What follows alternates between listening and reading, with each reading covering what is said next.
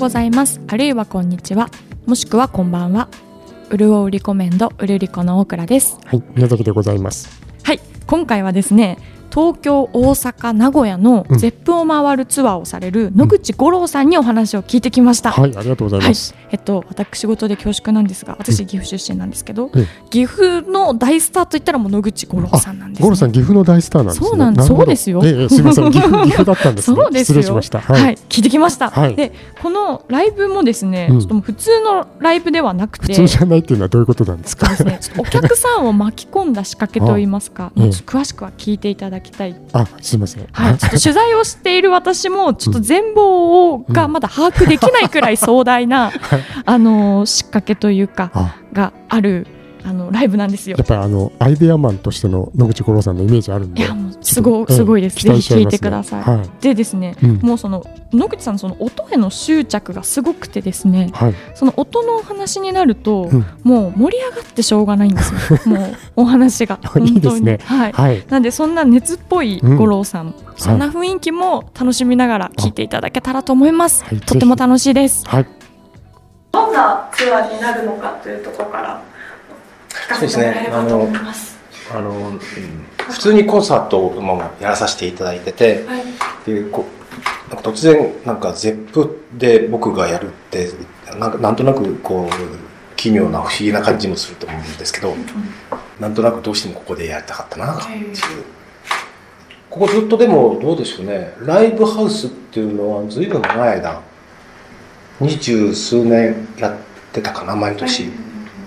どうしてもなんとなく絶対やりたいっていうのは。あなんか使命使命感でやあのやらなきゃいけないなと思って、でそこに僕が行け行けば何かが始まるだろうっていう、えそんなふうに思ってて、そこでこんなことをやりたいとかロックロックをやりたいとかそこでギターをかき鳴らしたいとかそういうことではないんですよね。そこの場所へ行ったらきっと僕が何かするだろうっていう、僕もすごく楽しみなんですけど、で実際にあれちょっと今少しお聞きしたんですけど普通のライブではなく録音をしながら進められるんですか？そうですね。あの、例えばですけど、その、えーレコーディングしてる状況って僕も、えーがデビューした頃っていうのはまだ2チャンネルで、同録か、バンドも一緒にレコーディングして一緒に歌も歌うんですよ。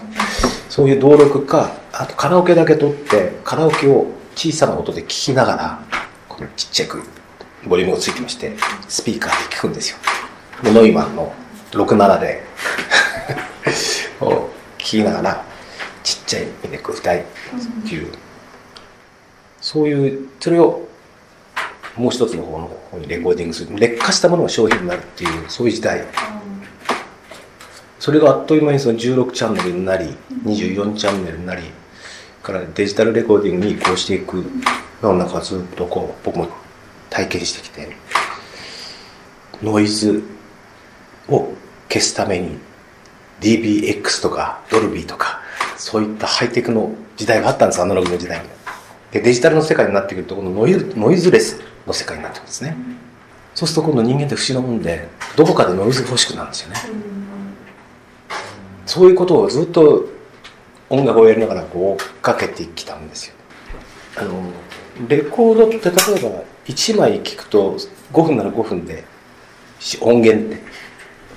それで終わってしまうものなんですけどそこに至るまでにすごく時間がかかってました何日もかけて結構それ作ってるんですよ。あ TD だけでもどれぐらいかかるんですかね。ものによってはってあるけど結構時間かかける人はかけますよね。それに最終的にマスタリングエンジニアがマスタリングするのも時間かかるしレコーディングには相当時間かかってる。でも聞くと5分で終わっちゃうっていう。この音どうしようこのハイハットの音どうする？もうちょっとこのハイの音を例えばこれも2キロぐらいちょっとどうする？ちょっと上げてみる？とか。この2キロぐらいちょっと半デシ上げるとかなんかそんなことを僕らは言いながら作ってるんですよ。ところが0.5デシ上げるかどうか悩んでるのも聞いてみたら5分で終わっちゃう。もっとレコードの時代になってくると3分以内にで曲を作ろうっていう時代もあったんですよ。ラジオ全盛の時代だから3分で曲を作る。でいくら頑張って何を、えー時間をかけて作ろうが1曲聴くレコードを A 面聴くのに3分で終わっちゃう。ものすごいそれに時間を要してるわけです。いやああでもないこうでもない。こう聞いてるとある時ノイズが聞こえたそう。他の人が誰も聞こえない。いや聞こえたってまたまた五郎はそういうことを言ってお前いつもそういうことを言うんだから。いやいやいノイズしたって意味入ってないだってみんな聞いてて誰も聞いてないんだから。分かったじゃあ一個ずつ聞いていくかって。また一つ一つ聞いていくの大変なんですよ。一つ一つ聞いていくとどうやらチェロの人が足をキュッてやった音が入ってるんですね。ほら入ってたでしょ。お前はこんな音が聞こえるのかっていう こともあったりとか。でも結構エンターテインメントになるなって思うんです。レコーディングって。で特にこれがまたアナログの時代からデジタルになってきてるんでいろいろ即興で直直したりすることができるんですよ。いろいろと。サンプリングなんて面白いことができたりとか。クオンタイズなんて面白いことができたりとかいや僕の世代だとそんなもんとんでもないっていう人たちが多いんですよ本当は。うん。サンプリングなんて例えばスネアをスネアの音はスネアの音なんだからドラムのスネアはスネアの音なんだからそれじゃなきゃダメなんだっていう人もいれば僕柔軟にずっとそれに来ちゃってるもんだから別にそれはお客さんで手拍子でもいいじゃないかとかお客さんのキャーっていう音がクラッシュであってもいいんじゃないのかとか。それをサンプリングして音楽作ってみるとか。はい。お客さんにタンバリンを実際にやってもらってチャカチャカチャカチャカチャカ。それをクオンタイズしてリズム合わせちゃってそれを音楽に入れちゃう。でもそれでお客さん参加してもらうとか。じゃあ今度のライブはそういうふうにお客さんも参加しながら。もうあるかもしれない。何があるか分かんない。何があるか分かんない だだってってみ来てくださってる皆さんは僕はプロデューサーだと思ってる。皆さんが OK があって初めてレコーディングが完成してなるほど。それで OK だったらそれを配信しようと思ってる。はい、聞いていただいてどんなライブになるのかと少しは想像していただけましたでしょうか？はい、だいぶ楽しみですよ。はいはい。でここにですね、うんインディーズのアーティストの方とも共演されるらしいんですよ。うんで会場によって違うんですけれども、はいは例えばウクレレ奏者の鈴木智樹さん、アコースティックギター奏者の村田敦也さん、うんでアコースティックギター奏者の富野さん、という方。はいはいがあの出演するそうなんですね。はいでこのインディーズの方とうん。どんな思いで共演するのか、うん。そしてそこにはどんな仕掛けがあるのかを 引き続きお聞きください。あですねこのインディーズの方と一緒にっていうのは普段からやられてるああやってないですよ、へー。はい、未来じゃないですか？新しいそういう人たちって。あそういう人たちと一緒にやるのも楽しい。どんどんやっぱり発信していただきたいしこんな人がいらっしゃるっていうことを。一緒にやられるインディーズの方は野口さんが選ばれたんですか？そうですね。あのこれからまだまだたくさん集まってきちゃってるので。でもでも本当にこの人たちの音を聞いて僕が何かプラスするっていうのもこの人たちこのこれでやってくれればそういう人たちがやってくれればまあ本当に逆にそれでもう出来上がってるのでへいいかなと思ってて。ー別にそれでどう参加しようかなってまだこれから考えるし皆さんとこれがあお会いした時にお実は会ってお話ししてみないと分かんないしまだその名古屋の人とか東京の方とかお会いしてないので、へー。それは映像とか演奏を聞かれて？そうですねはい。えこれ一緒にやられる時は野口さんが演奏をする？っていうかあの大まか僕があの実際いお会いしてお話しして、えーそのその人のが持ってる空気感とかあるじゃないですか、はい色とみたいなものとかそれを感じたものを僕多分バッグ作っていくと思うんですよ。へでその方はいつものように歌ってくれくだされば何かしらその周りの景色とかが歌の景色とか音とかいろんなものが鳴り始めるから、えー戸惑っていただけたら楽しいな すごい戸惑いますよえだよでもそそれそれ楽しくないですか ちょちょっと待ってくださいあれだから。じゃあもう一回やろう。もう一回やろうそそれは戸惑うわなこんな音が入ってきたら戸惑うわな。俺は面白いんだけど面白いよ。じゃあ彼らには、まあ、普段段取りというかそうそうそう。思うことをやっていただから本番まで聞かすつもりないです。すごい。ちょっとぐらいは聞かせます。ドラムこれぐらい入るかもしれないよ。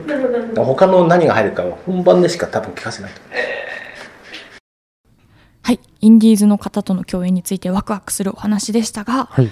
なんとですね、うんあの YouTube で人気のピアニスト、うん。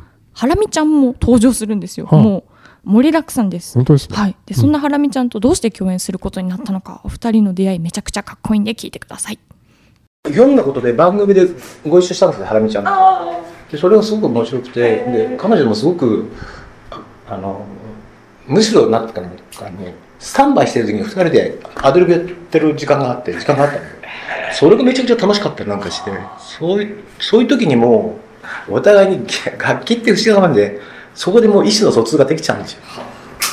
会話してます。会話そういうその時にはまああこの人こんなことやったら楽しいなとかこの人のことを脅かしてみたいなとかびっくりさせてみたいなとか笑わせてみたいなとか泣かせてみたいなとかどこ僕にどれぐらいできるだろうかとかこれも僕の挑戦なんですよねはい、ハラミちゃんは、えー、と大阪のゼップナンバーに登場です。はい。今回のツアーにも登場するそうなんですが、深層振動というものを聞いたことあるでしょうか？全くないです。はい、人の耳には聞こえないんですけれども、自然界になは流れていて、うん。えー脳の活性化や認知症治療への有効性も期待されているというもので聞こえないけど、体にいいかも。体にっていうか、脳にいいかも。そうですね。うん。はい、で野口さんは名古屋大の大学院情報学研究科や秋田大の高齢者医療先端研究センターの先生たちの協力も得ながらそのご自身にの音楽にもこれを取り入れてるんですよね。なるほど。はい、うん。でそんなあの野口さんの音への執着っぷりといいますか、オタクっぷりが あのこの後とてもわかると思いますのであの存分に味わっていただきながら、はい。皆さん一緒に音の沼へ引きずり込まれましょう。お聞きください。思いとかそういう低いところで今度どうか神様お願いします。って低いところお願いするから低いところに何かあるのかなっていうふうに思ってきた時にいろいろと調べていったら例えばお寺の鐘がゴーンってなるじゃないですか、はうちへ帰んなきゃいけないなってカーンって高い声音が鳴るんだけど真下で聞くとゴーンって低い音しかしないでしょ。あの低い音しかしない音が遠くで高い音しか聞こえない。なんだろうなとかやっぱりそういうのを興味持つかどうか。なるほど。で中世中世の教会？ヨーロッパの教会にはあの 15Hz っていう非課長のパイプオルガンの音が作られてるところがいっぱいあるんですよ。でバッハの曲にもモーツァルトの曲にも 15Hz の譜面の音が入ってる。んですそういうことを考えた時にやっぱりこう低い音なんかあるなと思って、ずっとそれもずいぶん昔何年も昔からそういうことを不思議に思ってて。でたまたま名古屋大学の先生と情報学の先生ということ研究しててその低い音を入れることに非課長の音を入れたことによって全体の景色が変わる。それが豊かになるっていうのが分かったんです。これはもしかしたらと思って、えー医師会の先生方とお話をさしてまたその医師会の松本会長もそうですし前会長の今の名誉会長の、えーもうその横倉会長もそうなんですけど僕みたいに長い間こうやって歌ってて一つの世界から方向からずっと見てる人はまたそれは見方が違うっていうすごくそういうふうに言ってくれた方で。じゃあ実際にじゃあそれを秋田はあの老人が一番多いところの場所なので秋田大学の方でちょっとやってみようってことで専門の先生がずっと臨床してうん。もう3年間で論文も2つ出て、えーはい、エビド色とエビデンスがあのその副産物がやっぱり、えー、と認知症にいいとか、うん。認知症症候群にいいとか、脳の活性化にいいとか、そういうのが副産物としてそういうのがついてきちゃったんですけどまあそれがまあ豊かっていう。僕はそっちでいいんです。で野口さんがじゃあここで演奏されるものにはその聞こえない低音もはい入ってる。入ってるんですものすごい入ってるんです。ものすごく入ってる半端なく入ってます。これだけ入ってたら他の音影響しないわけないでしょっていうぐらい入ってますそそれこそビクターのあのマスタリングのエンジニアの、えー大御所の、えー川崎さんが聞いていただいた時もやっぱりびっくりしてました。音が違うんで。今まで座っていたベーシストが立って弾き始めたってそういう表現をしてました。本当に。本当にそう言ってましそう言って言われた。そう音が豊かになるっていうのはなんこう際立つというかこうこっから話そうかじゃあ。えーっとアナログっていうのはレコードっていうのは溝の中に沈んでるんですけど音が入ってるんですよ。でそれを再現してたんですよ。これだから全く音を復元してるんですね、はい。で CD になった時にはあれコンバーターっていうのを使って音を数値化してるんです。だだから CD の中には音は入ってないんですね。でまたコンバーターを使ってもう一回音に戻してるんですけど、だからあの中に音が全く入ってない。んですよ。だから僕たちが聞いた時にすごくクリアに聞こえたんです。はい。でもクリアな音ってあの時23年は CD ってバカ売れしたんです。クリアだから。えーであの時一番よく聞かれたのが「いやあの CD 聞くとさ今まで聞こえなかった音が聞こえるんだよね」あいやそれっていい音かどうかっていうと今になってみるとクエスチョンなんです。僕ら作ってる方は聞こえるか聞こえない聞こえないかっていう音は聞こえるか聞こえないかのように作ってるんです。ーで聞こえちゃいけないんです。なるほでそれはだから豊かかどうかっていうとどちょっと疑問なんですよ。うん。だから一気に売れなくなったっていうのは CD がね。それをコピーできるとかそういうことだけじゃないんですと僕はそう思ってます。はい。それでこれがだんだんテクノロジーが発達していくでしょ。はい。そうすると今度は配信になってきたじゃないですか。はい。圧縮しますよね。圧縮するとバーッと細かい部分ぐちゃっと飛んでっちゃいますよね。何を飛びますか？そうすると、えー響きだったりとか倍音だったりとかそういったものは全部飛んでっちゃうんですよ。僕ら例えば普段例えばドの音ピアノペダルをしてドって押すでしょ？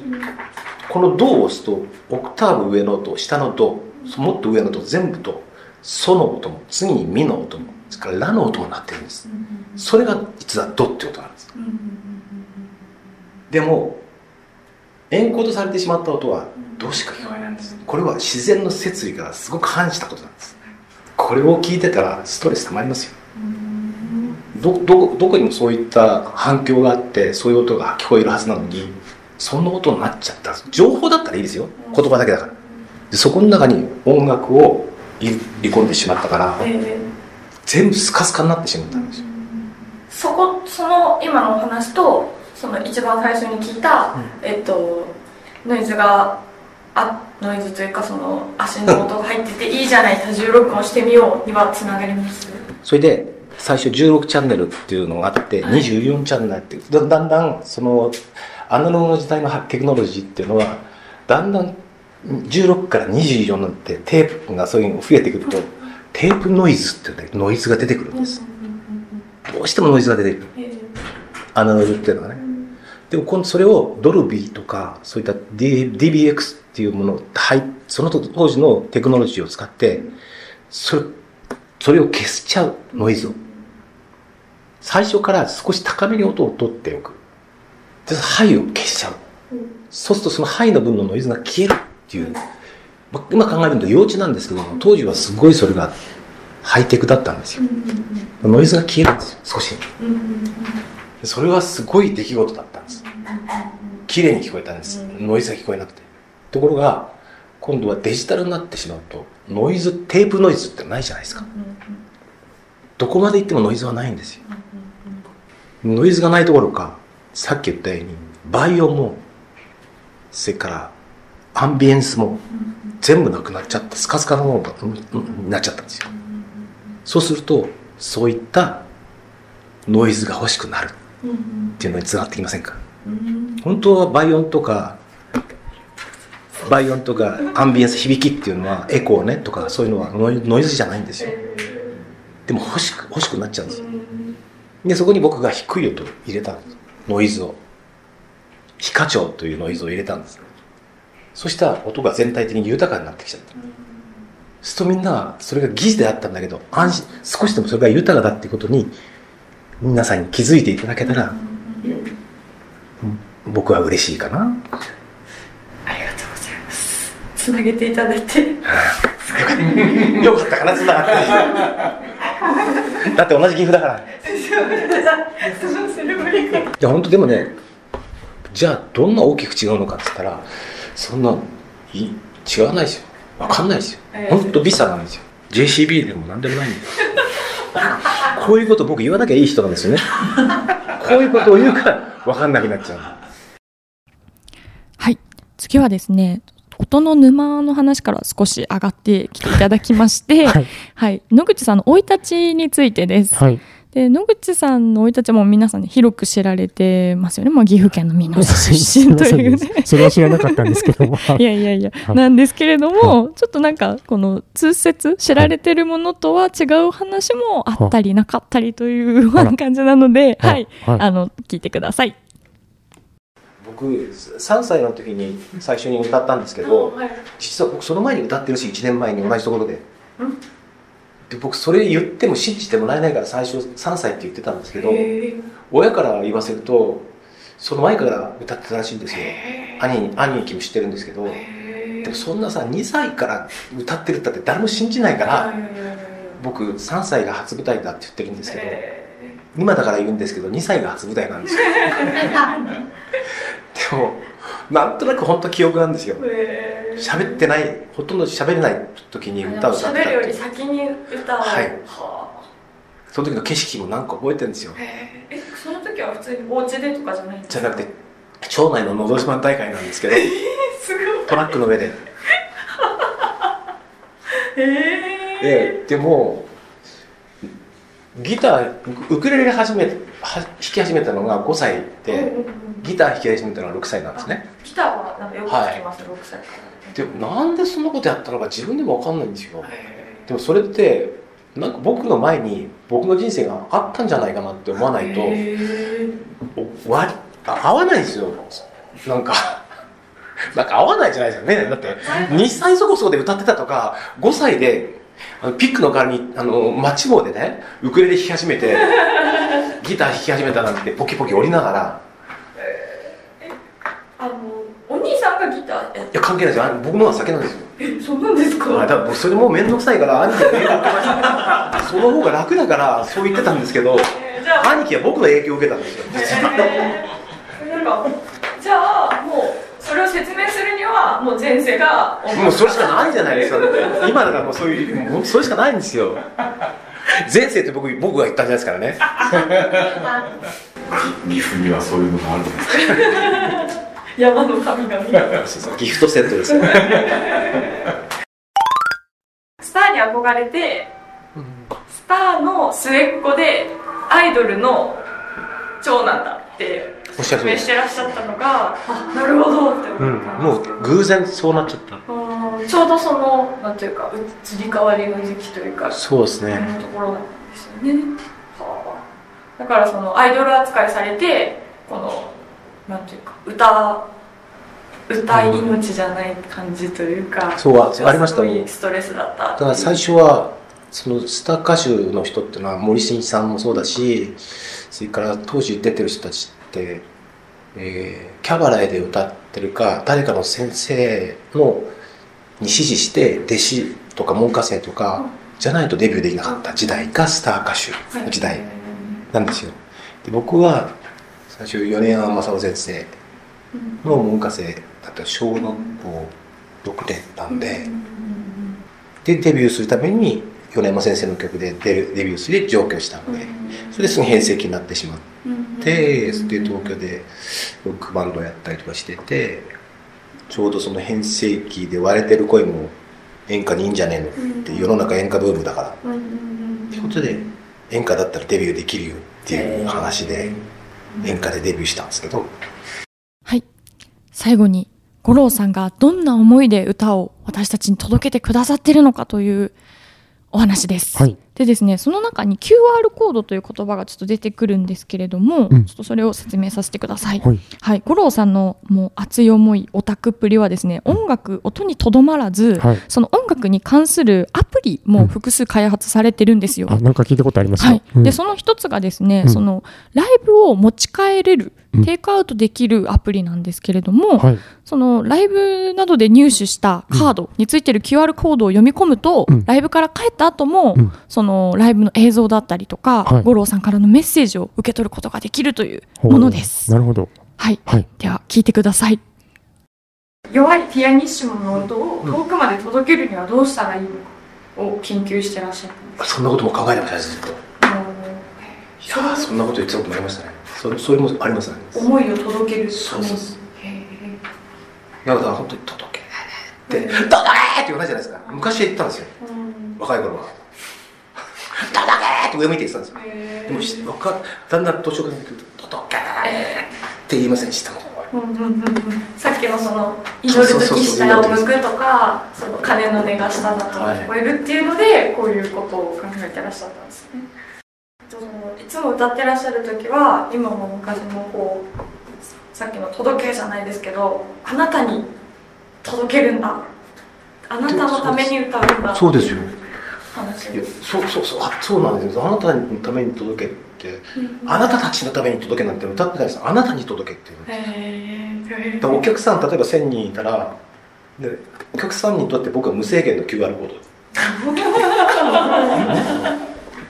でも僕から見たら僕から見たらどうかっていうとユニークな QR コード一人ずつしちゃうんですよ。それがこれですよ。なるほど。でこれでもうちゃんと持って帰っていただいて。みんなこれはみんな一緒だけど、ん。QR コードだけ全部違うじゃないですか、うん。そしたらこれ一番商品になるでしょ、へー。そうすると一人一人とつながるから、うん。こんなに優しいものはないじゃないですか。と皆さんに何回でも自分の思いを伝えられること後から何回も繰り返し送ることができる。はい、音のオタク野口五郎さんのお話を聞いていただきました。はい、はい。9月に、えー、3カ所回るツアーのお知らせをします。はいえー9月8日ゼップナンバーこれは大阪です。はい9月9日ゼップ名古屋、9月29日、えー、ゼップダイバーシティ東京になります。はい。